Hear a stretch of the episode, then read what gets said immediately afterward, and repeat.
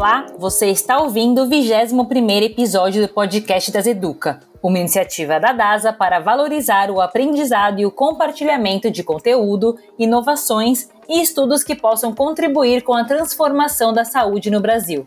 Se você quiser conhecer a programação das lives, assistir às videoaulas e saber as novidades, acesse o nosso site www.dasaeduca.com.br ou mande um e-mail com suas dúvidas e sugestões para dasa.educa@dasa.com.br.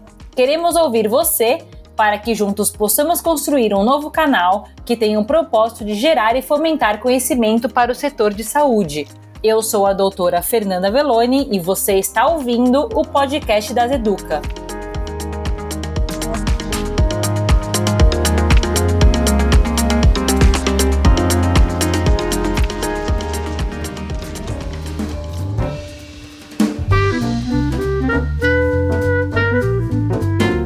Jornada das mulheres na área da saúde sempre foi complicada. O machismo, o preconceito, os vieses inconscientes e as microagressões psicológicas permearam o caminho da igualdade de gênero dentro da medicina.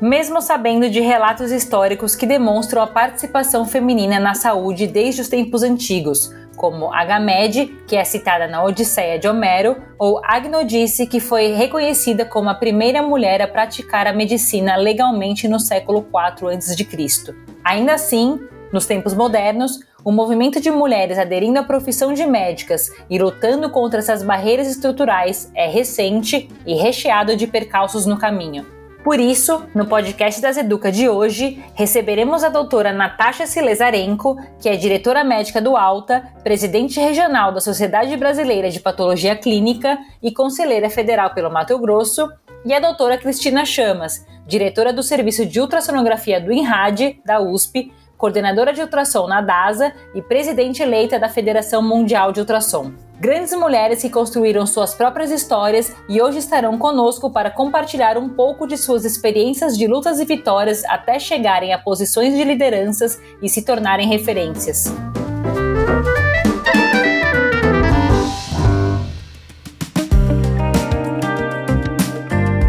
Cris. Olá, Natasha. Sejam muito bem-vindas ao nosso 21º episódio do podcast das Educa. É um enorme prazer ter vocês aqui com a gente hoje. São grandes mulheres, grandes referências da medicina, grandes lideranças, né, tão atuantes e participativas aí nas suas respectivas áreas é, de especialidade e também aqui na DASA. Aqui no nosso podcast das Educa, a gente já teve o prazer de receber múltiplas mulheres é, que representam muito bem, né, aqui a, as nossas lideranças, que já falaram muito sobre a presença da mulher no mercado de saúde, né, tanto médicas quanto gestoras. E hoje o nosso foco aqui é falar um pouquinho sobre a jornada humana da mulher dentro da medicina. Então, para a gente começar, eu gostaria de ouvir de vocês de onde veio essa decisão de fazer medicina, de trabalhar na área da saúde? Então, na verdade, eu desde pequena eu falo que eu quero ser médica. Eu tinha cinco anos de idade quando eu falei que eu queria ser médica pela primeira vez. E não tenho nenhum médico na família, meu pai é economista, advogado, minha mãe é pedagoga, advogada, e eu falava que eu queria ser médica. Eu me lembro que no ano do vestibular, assim, com as inscrições abertas, o meu pai perguntou: "Você tem certeza que você quer ser médica? Você quer dar plantão, passar a noite acordada, ver sangue?" Eu falei: "Eu tenho certeza absoluta". E eu tinha essa certeza mesmo, e cada vez mais eu tenho. Eu sempre digo que se mil vidas eu tivesse, mil vidas eu faria medicina. Bom, primeiramente quero agradecer, Fer, a oportunidade de a gente estar aqui conversando, batendo um papo sobre essa questão que é bastante importante. E para começar falando da, da minha vontade de fazer medicina também. Desde criança falei que era fazer medicina, mas eu fui inspirada por uma tia minha, irmã da minha mãe, que é pediatra, neuropediatra, na verdade. E na minha família tem vários médicos. Na verdade, eu me espelhei muito nessa minha tia, minha tia madrinha. Todos dizem que eu sou mais filha dela do que filha da minha mãe, que as duas são irmãs tem um gênio até muito parecido com a dessa minha tia, que é bem empreendedora também, uma pessoa bastante atirada, assim, então sempre me identifiquei muito com ela. Foi por conta muito, muito desse espelho que eu, eu fui fazer medicina, mas também tive essa questão. Meu pai é advogado, quando eu fui mudar de colégio, né, eu estava num colégio em Moema, um colégio de freiras e tal, e fui, queria fazer bandeirantes para poder prestar o vestibular para medicina. E meu pai era radicalmente contra ir para Bandeirantes, um colégio muito disruptivo na época e tudo. E os meus tios que trabalhavam com educação falaram: não, deixa ela ir. E na hora de prestar medicina, meu pai ainda contestou: você tem certeza que foi a mesma coisa que seu pai falou? A vida é muito difícil, olha a vida da sua tia, não é fácil é. e tal. Então, realmente foi assim, meio que provação e eu eu, na verdade, no vestibular, vou te confessar que até no vestibular eu até fiquei um pouco em dúvida assim, se eu deveria mesmo prestar medicina. Eu gostava muito de arquitetura, de matemática, sempre fui muito boa em números. E aí até fiquei meio tendenciosa: será que eu presto arquitetura? Será que eu presto medicina?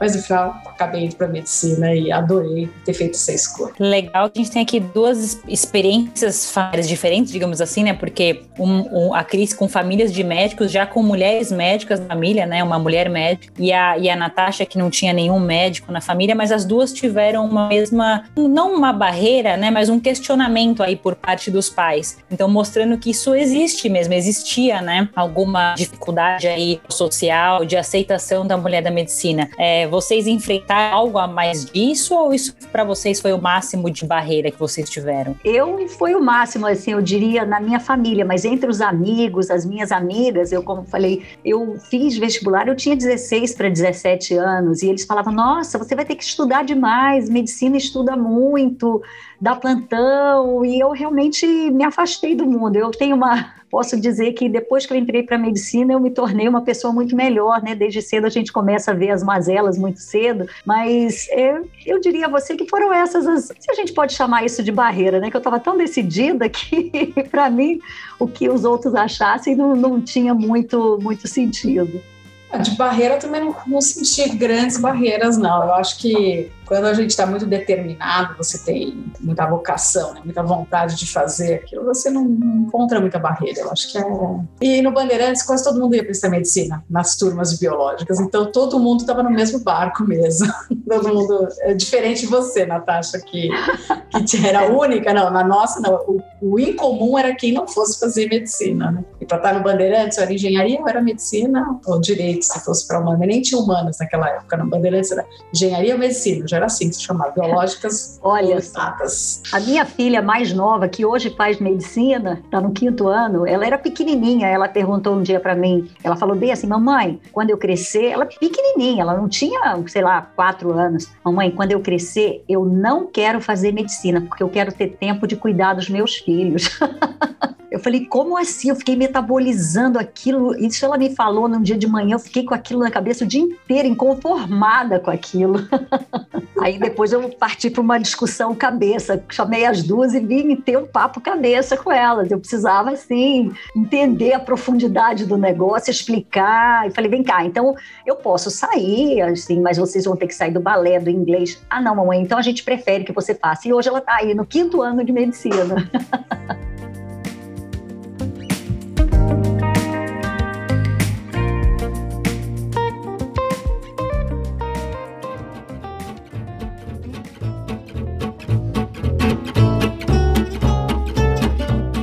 O viés de gênero inconsciente ainda é muito comum na área de saúde. Em um teste feito com 43 mil profissionais de saúde, pesquisadores chegaram à conclusão de que tanto os entrevistados do sexo masculino quanto do sexo feminino têm vieses implícitos e explícitos associando os homens à carreira e as mulheres à família e à medicina de família. Esses vieses são responsáveis por levar alguém a agir de forma incoerente com os valores ou opiniões que defende. Esse tipo de entendimento pode ser responsável por uma grande mudança na feminização e juvenescimento da profissão.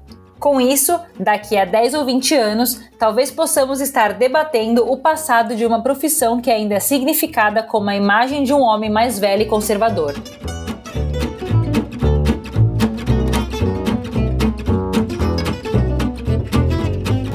E aproveitando esse gancho, Natasha, é, a unidade para vocês, isso teve algum peso na escolha? em fazer vocês pensarem nos prós e contras da profissão, é não só da profissão, mas depois na escolha da especialidade, como que foi para vocês ou como que é, né? A Natasha já contou um pouquinho é essa experiência de conciliar uma profissão que todo mundo sabe que é que é demandante, né, com a maternidade, né, com a criação dos filhos. Essa pergunta já me fizeram. E quem me fez, você conhece bem, Fernanda. Ela era jornalista na época, da, da SPR, a Priscila. Ela me perguntou logo no começo da minha carreira, porque eu estava com um filho pequeno que ia para cima e para baixo comigo nos congressos e tudo, ela perguntou, ah, como é que era e o que, que, que, eu achava que que, que era melhor, assim, que era o marido que valorizava. Ela falou assim: olha, na verdade, vou falar para você, bem sinceramente, né? Marido, coisa nenhuma. Você tem que ter pai, mãe que vai te ajudar. Meu pai e minha mãe sempre me ajudaram muito com meu filho. Claro que o marido ajudava a pagar as empregadas. E ter boas empregadas. Porque marido mesmo vai fazer muita diferença. Só se não tivesse dinheiro para pagar a empregada, que daí ia fazer diferença. Mas, na verdade, acho que você tem que ter boas pessoas ali para ajudarem a, a, a, te apoiar nessa jornada, porque não é fácil, a demanda é grande, a competição é grande e é injusta, porque hoje você não tem a separação, porque você tem um corpo biologicamente preparado para ter filho, o homem não, então ele vai avançando muito mais no mercado, né? E isso, na verdade, acaba sendo uma. Não tem uma equiparação. Não existe isso, porque é, são coisas diferentes. E a mãe cuida muito mais do filho mesmo. Você tem que se dedicar, tem coisas que só você vai fazer pelo só você, filho. Só você consegue dar o leite, só você consegue amamentar. Eu, assim, na verdade, eu sempre quis ser mãe, mas não era uma coisa que me preocupava, sabe? A medicina, eu entrei para medicina, eu tinha acabado de fazer 17 anos e fiz medicina, depois fiz dois anos de pediatria, depois fiz três anos de patologia clínica, fiz cinco anos de residência. Quando eu me vi, eu estava com 29 para 30 anos e assim, meu Deus, e agora, né? Eu vou ser mãe, porque a gente, como a Cris muito bem falou, nós mulheres temos prazo de validade para isso, né? Então a gente, diferente dos homens, a gente tem aí uma, um certo é, limite, né? E quando eu, eu engravidei, eu realmente entrei em verdadeiro estado de graça, assim, sabe? Eu acho que eu hipertrofiei até os 30 anos muito essa questão profissional. Eu já tinha feito duas, já tinha feito medicina, duas residências médicas e estava no mestrado aos 30 anos e era médica já concursada do laboratório de urgência aí do Hospital das Clínicas em São Paulo. E aí eu falei, não, acho que agora está na hora de eu cuidar um pouquinho de mim. E foi aí então que é, eu engravidei. Um ano e meio depois eu já estava tendo a outra filha. Então eu acho que realmente assim dizer que a maternidade, é claro, a gente tem que dar essa, é, esse tempo para gente, sabe? E a mulher realmente enfrenta, tem coisas que é só dela. Eu, ninguém vai dar o leite que você dá, ninguém dá, consegue ali em determinado momento. Filho doente, a mulher para o homem vai trabalhar e a mulher para para ver aquilo. Então, acho que desde o início da civilização, né, na verdade, a mulher sempre se dedicou às coisas da casa e o homem era o provedor, era quem trazia o dinheiro, trazia a caça, inicialmente trazia a caça para dentro de casa e a mulher ficava com os afazeres domésticos. Com o passar do tempo, isso foi se invertendo, a mulher continua com os afazeres domésticos e tem aí o seu trabalho fora também, né? Mas sem sombra de dúvidas, isso que a Cris falou é fenomenal, é fantástico, e sem eles a gente não consegue. Com essa estrutura que a gente monta junto, é babá. Eu tinha quase que uma, que uma empresa, é, eu tinha que gerir uma empresa, era babá de dia, babá da noite, babá de final de semana, babá de dia de semana. Era assim, quatro, cinco para ajudar a cuidar de duas ao mesmo tempo, entendeu? E não é só isso só de aleitamento, não. Você se preocupa com a lição do filho, você se preocupa com o lanchinho, você vai. Toda a história da criança e todo o acolhimento que você faz da criança, ela do banho, toda a rotina da criança é a mãe que, que faz. É. Então não, não tem jeito. Isso daí é uma incumbência que é difícil você compartilhar com o pai da criança. Mesmo quem tem hoje guarda compartilhada, hoje é muito né, comum a gente ver isso daí quando tem separação. É muito complicado você delegar, porque eu acho que falta um chip no homem mesmo, não, não tem isso. Eu nunca para fazer. É, nunca deixei de ir em nenhuma reunião de escola, de filho. Eu chegava atrasada, sabe? Mas eu ia. As apresentações das crianças, sabe? Eu nunca deixei de ir, mas realmente a gente tinha que ser. Esse negócio de apresentação é engraçado. Eu sempre estava correndo, saía do HC rápido para ir pegar o Daniel, pelo menos uma vez na escola. Na semana eu queria pegar, porque meu pai sempre pegava. Então, uma sexta-feira eu cheguei, e sempre era a sessão do cinema, a professora falou: Nossa, Cris, hoje o Dani falou que é, você foi lembrada aqui por um personagem. Ah, que filme que foi hoje? Ah, foi Alice no País das Maravilhas. Nossa, que bom você, Alice, né? Não, sabe qual personagem que foi? Não, o Coelho. Falei, como assim o Coelho? Correndo. É. tá na hora, tá na hora, eu vou me embora. Falei, gente, eu não acredito que eu sou o Coelho pro meu filho não a Alice.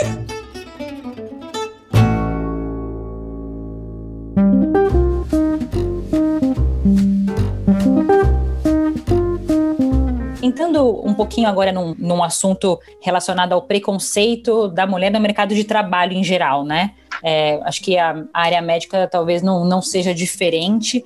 É, a gente percebe aí, historicamente falando, que é, mudou muito né, o, o, perfil dos estudantes de medicina até os anos 80, acho que tinha uma grande maioria de homens, isso vem se invertendo a ponto, é, vem se igualando a ponto até de se inverter, né? Hoje a gente tem muita mulher entrando, entrando e se formando nas faculdades de medicina.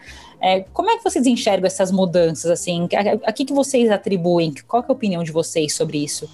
Então, eu peguei alguns dados que acho que são bem legais para a gente. Eu peguei alguns dados lá no Conselho Federal para passar. Para vocês terem uma ideia, em 1910, nós estamos falando aqui, 1910 tem o quê? 110 anos. A gente tinha 77% dos estudantes de medicina eram homens e 22% eram mulheres, 77,7 homens, 22,3 mulheres. Isso foi numa crescente até 1960. Em 1960, ou seja, na década que nós nascemos, Cris, tinha 87% era de, dos médicos, estudantes e médicos eram homens e apenas 13% eram mulheres. Isso nós estamos falando, gente, de 1960, pouco mais de 50 anos atrás. Hoje, a gente tem dados extremamente interessantes, como a Fernanda falou. Hoje nós temos que, no, no Brasil, 53,4% dos estudantes de medicina são mulheres, 46,6% são homens, ou seja,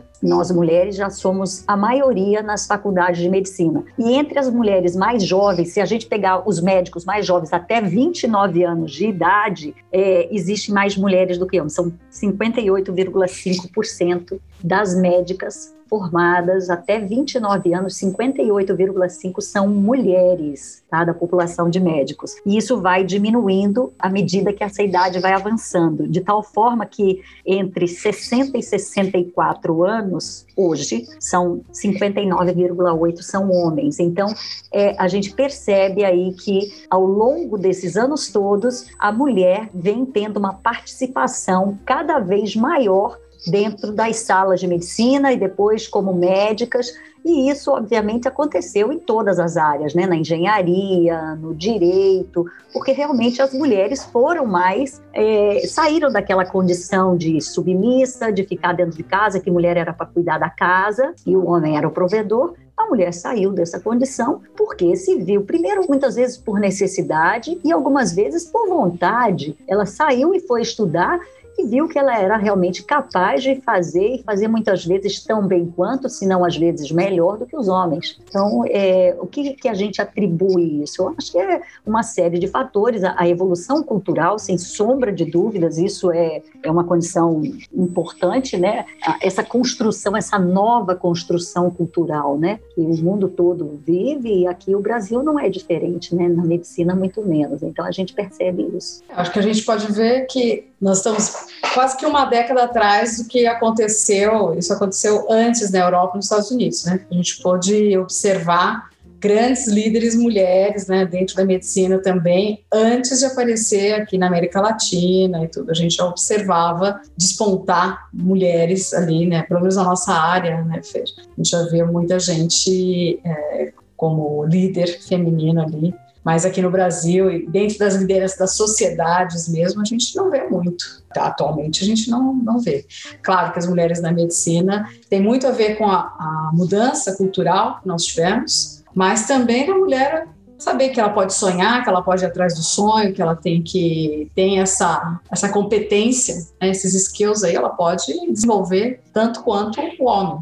Então não é que tem que estar na liderança mulher só por ser do gênero feminino. Não, tem que ser porque é boa, tanto quanto o homem. Então, é competência igual. Isso a gente vê muito na prática mesmo, né? Isso vocês comentaram, a, a diferença de proporção de mulheres e homens nas, nas diferentes gerações, né? A gente está vivendo isso hoje, né? A gente consegue uhum. enxergar bem, né? Por exemplo, nos congressos, algumas especialidades que eram procuradas é, mais antigamente, digamos assim, ainda são muito predominantemente é, lideradas por homens, e algumas especialidades mais novas, pelo contrário, né? Já muitas mulheres atuantes. Interessante que entrando num num, num, círculo, né, assim, de, de exemplos, né, de inspirações. Então, quanto mais mulheres estão atuando, mais as, as, as meninas mais jovens se inspiram nas suas médicas, né, e, e, e, pensam aí em fazer medicina, assim como a Cris, alguns anos atrás, se inspirou na tia dela, né, Cris? E hoje Sim. ela serve de inspiração para novas médicas. Então, e aí todo mundo, como vocês comentaram, indo, indo atrás da sua liberdade, né, da sua liberdade de atuação. Então, é, para nós é muito legal, né, poder vivenciar essa mudança de paradigma, né? Na minha classe de medicina mesmo eram muito mais homens do que mulheres. E hoje a gente vê que se inverteu. Quando eu entro para dar aula aqui na graduação, você vê que tem mais mulheres do que homens na sala de, de medicina. É bem interessante isso. Alguns, acho que aos 10 anos era, era bem diferente, bem diferente mesmo. É, na minha turma éramos, éramos 20 alunos, 5 mulheres e 15 homens. Hoje é, as turmas são mais ou menos iguais, porque hoje eu sou professora da universidade que eu me formei, então a gente percebe essa mudança nítida. E o que eu queria falar, Fernanda, é que na pediatria, por exemplo, a pediatria é uma especialidade eminentemente feminina, mas pela primeira vez se elegeu uma presidente da Sociedade Brasileira de Pediatria, uma mulher. Ela está terminando o segundo mandato dela. Então, vejam, é, eu acho que temos aí ainda muito a caminhar, mas já conquistamos bastante, muito, sem sombra de dúvida, já, já avançamos muito, mas ainda o caminho é longo. Sempre tem, né, a percorrer. É. Principalmente na liderança. Eu acho que, assim, primeiro foi tomar o espaço e, por conta dessa alteração aí na cultura, você conseguiu ocupar cargos que, profissões que antes eram habitualmente ocupadas por homens. E agora, ainda, a gente está subindo para um outro patamar que é a liderança feminina, né?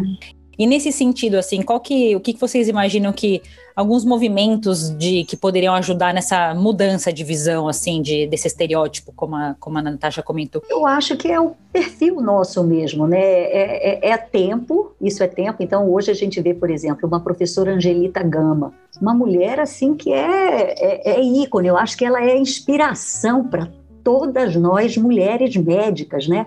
É um exemplo de uma excelente profissional, de uma excelente médica, de uma pessoa assim de, um, de uma bondade muito grande, muito humana, professora. Então, ela é uma pessoa assim que se inspira. Eu acho que mudar isso, isso é, é com o tempo, né? Eu acho que a gente já mudou muito, a gente já avançou muito, mas infelizmente a gente ainda vive aí um momento de, especialmente nessa pandemia, com muita violência ainda contra a mulher. Eu acho que muito dessa violência é por causa dessa coisa que o homem se compara, ele vê a mulher saindo. O homem não pode achar ruim chegar em casa à noite, a mulher não ter chegado ainda, está trabalhando, ele tem que ajudar e participar das funções da casa. Enfim, eu acho que isso é uma questão de tempo para que as pessoas assim deixem de ter esse estereótipo e que mulheres cada vez mais competentes, homens e mulheres, né, cada vez mais competentes, possam se ser, servir de exemplo aí para toda uma, uma comunidade, uma sociedade, enfim, é, é, com o tempo que eu acho que, que as pessoas vão tirar esse estereótipo, né? Eu acho que já fala em médico, a gente já imagina aquela pessoa de cabeça branca, homem de meia idade, e na verdade pode ser tão competente quanto uma mulher jovem, né? É, na verdade, eu acho que além da cabeça dos homens, os homens têm que entender, não só entender a mulher, mas eles têm que sentir prazer em fazer isso também. Eles têm que curtir aquilo que eles estão fazendo com os filhos, né? Hoje eu vejo muitos meus ex-residentes e assistentes gostando de participar. Então, ontem mesmo eu falando com um assistente meu, ele falou: Ah, Cris, posso te ligar depois que eu vou dar banho no meu filho? Hoje eu vou dar banho no meu. Eu achei, assim, muito bacana essa mudança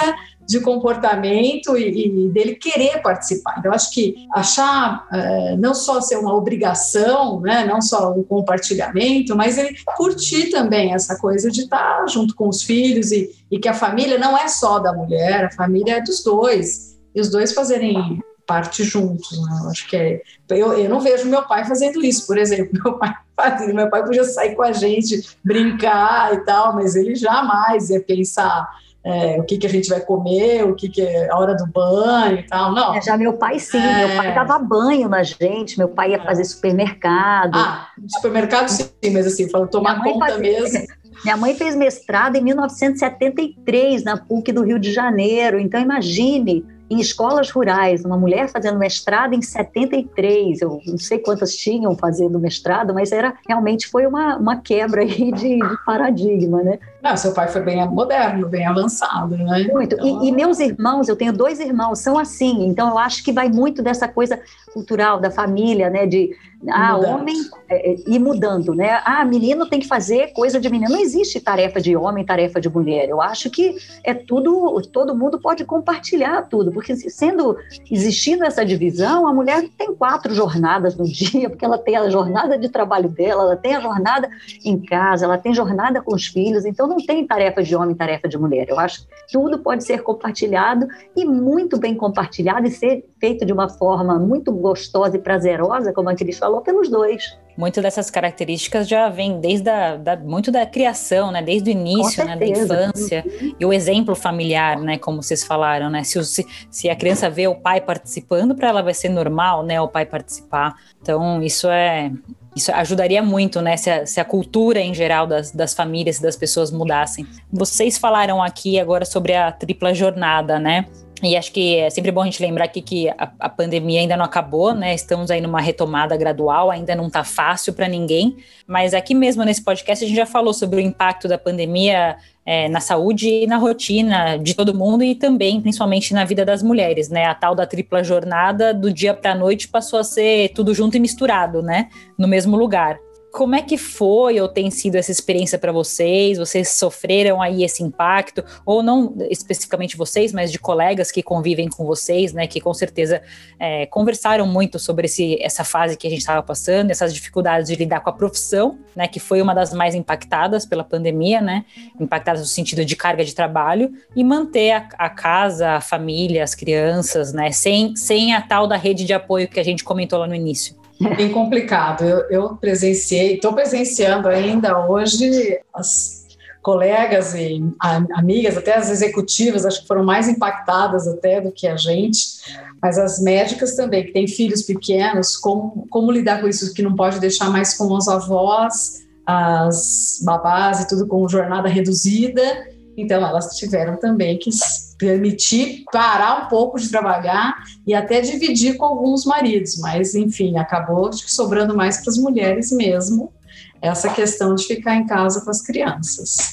Eu acho que impactou bastante. Agora, as executivas acabaram se adaptando, fazendo essa jornada em casa, né? fazendo com, as, com os filhos também atrapalha, né? Porque a, a mulher acaba tendo que dar conta, porque a criança não consegue ver a mãe e não ir para o colo da mãe. Então, tem toda uma questão ali de, de como gerenciar a presença delas em casa com os filhos e sem a rede de apoio que é tão importante para a gente levar com competitividade as nossas atividades. Então acaba ficando, eu acho que fica bem, bem mais desigual. complicado para a mulher. Ah, totalmente desigual. É por isso que eu falo, não adianta querer equiparar, porque não é equiparável. É bem não. difícil. É. é. bem difícil. É, nós médicas, eu pessoalmente não senti esse impacto, porque além de ter duas filhas grandes, eu não deixei de trabalhar nenhum dia, não fiz home office nenhum dia, estou na linha de frente, realmente coletei muito exame de Covid, então não parei, mas o que eu percebi é exatamente isso que foi comentado aí pela Cris, né?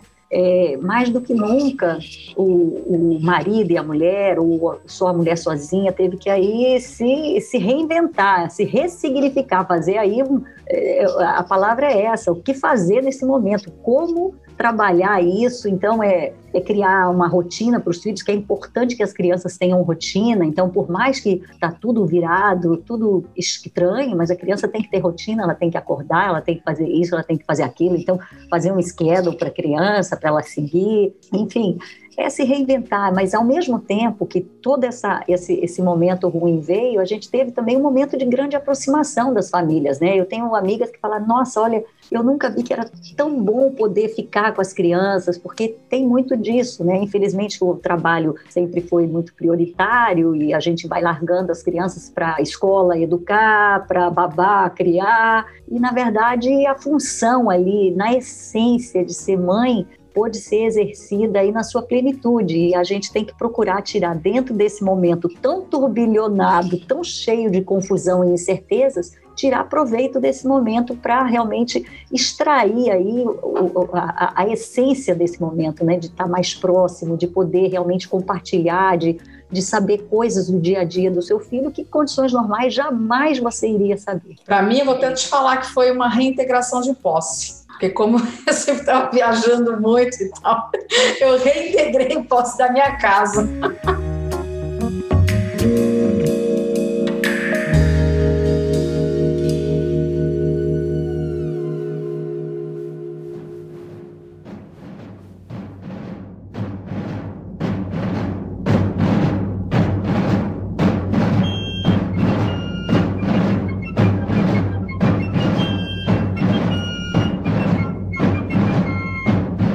Na tarde de 6 de fevereiro de 1824, o médico Henrique Faves foi levado a um tribunal em Cuba para ser submetido a um exame físico ordenado pelas autoridades da época. O médico dizia que era um suíço que havia estudado medicina na França e atuou como soldado ao lado de Napoleão Bonaparte. Mas quando resolveu fugir da guerra, foi em direção ao pequeno país da América Central, chegando no ano de 1819. Em 1823, ele já era conhecido como um renomado cirurgião que havia se casado com Juana de León e levava uma vida tranquila e aparentemente respeitável. Porém, um dia, uma empregada que trabalhava para o casal chegou em casa e descobriu Faves bêbado sobre a cama com a camisa desabotoada. E então ela notou o par de seios que estavam expostos. A partir daí começaram rumores sobre a vida dupla do médico e sua mulher, temendo o que poderia acontecer com ela, revelou a todos que Henrique era, na verdade, uma mulher. Ela foi levada a julgamento e, quando ameaçada com um exame físico e uma ordem de andar sem roupas pelas ruas, admitiu que era, na verdade, uma mulher. Existem diversas versões da incrível história de Henriqueta Faves, mas a verdade é que ela é reconhecida como a primeira mulher a exercer a profissão na América Latina e, segundo o biógrafo Antônio Benites Rojo, a história de Henriqueta demonstra o preconceito contra as mulheres que desejavam exercer a profissão de médicas há apenas dois séculos atrás.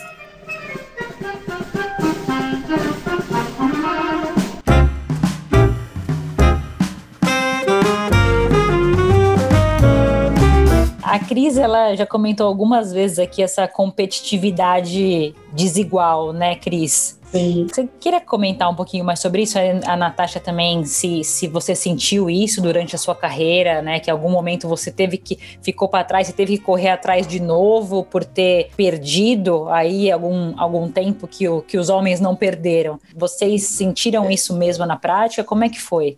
Sim, eu, eu vou falar para você, filho. Eu sei que você está no momento maternal aí, né? E eu abri mão da minha carreira na parte, vamos dizer assim, comercial, vamos dizer, né, da vida privada. Eu acabei optando por ficar apenas na universidade, apenas como se fosse pouco trabalho, mas não é que é pouco trabalho, né? Mas part-time, eu, eu fiquei em casa, na verdade, fiquei um período grande, fiquei quase que de 8 a 10 anos em casa, porque eu estava fazendo doutorado quando eu fiquei grávida, então eu acabei o doutorado é, e quando o Daniel nasceu eu acabei optando por ficar apenas na universidade. Isso foi um consenso, na verdade, um consenso com o pai do Daniel, porque era uma gravidez super desejada, que na verdade foi fertilização e tal. Então, na verdade, com a vinda dele, resolvemos que eu iria abrir mão de ganhar dinheiro para ficar só na universidade, que já era concursada e já tinha né, toda uma história de doutorado e querer fazer vida acadêmica. Então, e num outro momento, quando eu pudesse ou quisesse voltar, acho que sempre estaria com essa parte mais aberta do que voltar para a universidade, se eu tivesse optado por ficar na vida privada. Então, foi por isso que eu acho que realmente é, a gente acaba não é que perdendo, você tem que fazer opções, né? Então você tem que fazer uma opção. Eu optei por ficar essa parte com ele até fazer uns 10, 11 anos e foi isso que aconteceu. Que eu, delícia, eu... Cris! Delicioso isso. Olha, Fernandinha, se você está vivendo esse momento, viva com toda a, a, o encantamento, a delícia e a magia que é esse momento. Não pense nada em competir, em seguir como é que vai fazer, não eu realmente eu me senti em verdadeiro estado de graça quando eu engravidei. Eu, eu me senti assim plena, completamente plena, não estava nem aí para mais nada no mundo. O que me, o que só o que me alimentava era realmente eu saber que eu estava gerando um filho, que eu ia ser mãe e logo na sequência fui mãe de novo. Então é, eu não, não me sinto em momento nenhum que eu tive que abrir mão. Eu sempre é, assim, a minha filha, eu dava de mamar, levava ela no laboratório para eu dar de mamar. Eu abri um laboratório, a Maria Eduarda tinha pouco mais de um ano. Então, é, eu prestei concurso, ela tinha para a federal aqui, ela tinha pouco mais de dois anos. Então, assim, a coisa foi acontecendo assim meio que simultâneo. Eu, é, se eu pudesse voltar atrás, Cris, eu acho que eu teria feito exatamente como você, sabe? Ter me dado um tempo para cuidar das crianças, para ficar, para ser mãe. Eu única não me não. Não me arrependo, juro. E se se arrependesse, estava completamente errada. Eu ia, ia assim, te, tentar te convencer do contrário, porque realmente é, é algo assim maravilhoso, é, é, é divino, é, é, é, muito maravilhoso, é mágico esse o ser mãe, entendeu? Então, e isso é algo que só cabe a nós mulheres, né? Sim. Somos nós que gestamos, somos nós que geramos, somos nós que que vamos dar à luz, somos nós que amamentamos. Então, não querendo fazer competição com homem nem com nada, mas olha, se existirem outras vidas, eu quero sempre ser mulher. Essa mensagem final tá maravilhosa. Eu acho que para mim, né, ouvir vocês falando isso pelas circunstâncias é, é, ótimo, é maravilhoso. Eu já penso como vocês, né, e tô iniciando aí essa minha fase, mas já, já percebi que, que, que muda tudo. É, obviamente muito feliz, sem, sem dúvida nenhuma mas eu acho que para não só para mim, mas para muitas outras meninas que estão iniciando a carreira, né, essa, essa decisão de fazer medicina, de pensar muito a longo prazo, né, e essa essa fama que a medicina tem, de você vai trabalhar muito, você vai abrir mão das suas coisas e vai postergar a maternidade, vem um monte de coisa, né, na cabeça. As pessoas falam muito essas coisas, mas acho que esses depoimentos de vocês aí, acho que fecham aqui com, com chave de ouro.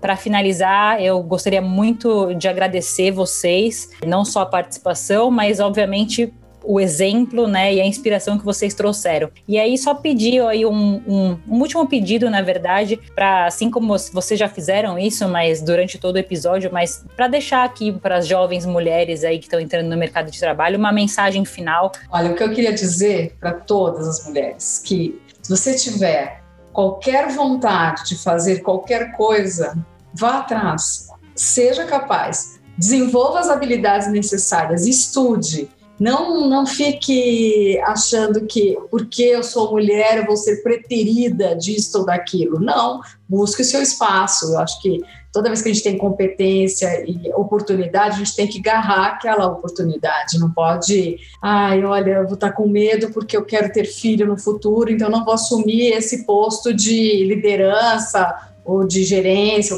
não, em frente, vá lá, faça, depois você vê o que você vai fazer com aquilo, entendeu? Acho que a gente não pode deixar de fazer alguma coisa porque você está pensando na, na, sua condição, no seu gênero feminino ou qualquer coisa assim. E tudo é possível e a gente concilia tudo, eu acho que é. É a questão só de você saber é, o manejo de como fazer e o seu tempo.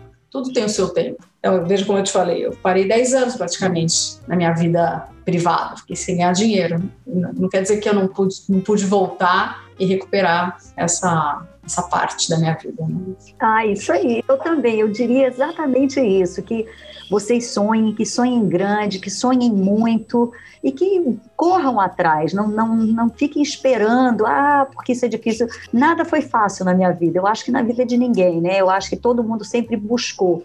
Então é sonhar, e correr atrás dos seus objetivos, tenha um propósito de vida e mais, que os homens que você ama, sejam seu pai, seus irmãos, seus filhos, marido, que esses homens estejam sempre ao seu lado, ali lhe dando força, lhe impulsionando, lhe ajudando, porque nós não precisamos estar em lados opostos. Muito pelo contrário, precisamos estar junto na construção de uma, uma, uma sociedade muito mais justa e feliz.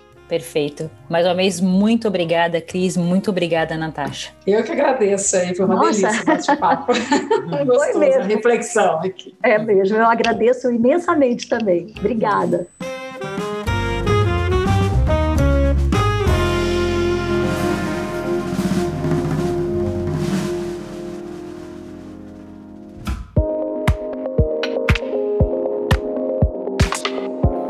Você acabou de ouvir o podcast das Educa com a participação da doutora Natasha Celesarenko e a doutora Cristina Chamas. Caso você tenha alguma crítica, dúvida ou sugestão, é só nos enviar um e-mail para dasa.educa.dasa.com.br, que responderemos no próximo podcast, que tem episódios novos todas as quintas-feiras no Spotify, Deezer, iTunes, Google Podcast ou na sua plataforma preferida. E se você quiser saber mais sobre dados relacionados ao novo coronavírus, acesse dadoscoronavírus.dasa.com.br. Até a semana que vem e não se esqueça, lave bem as mãos e use máscara.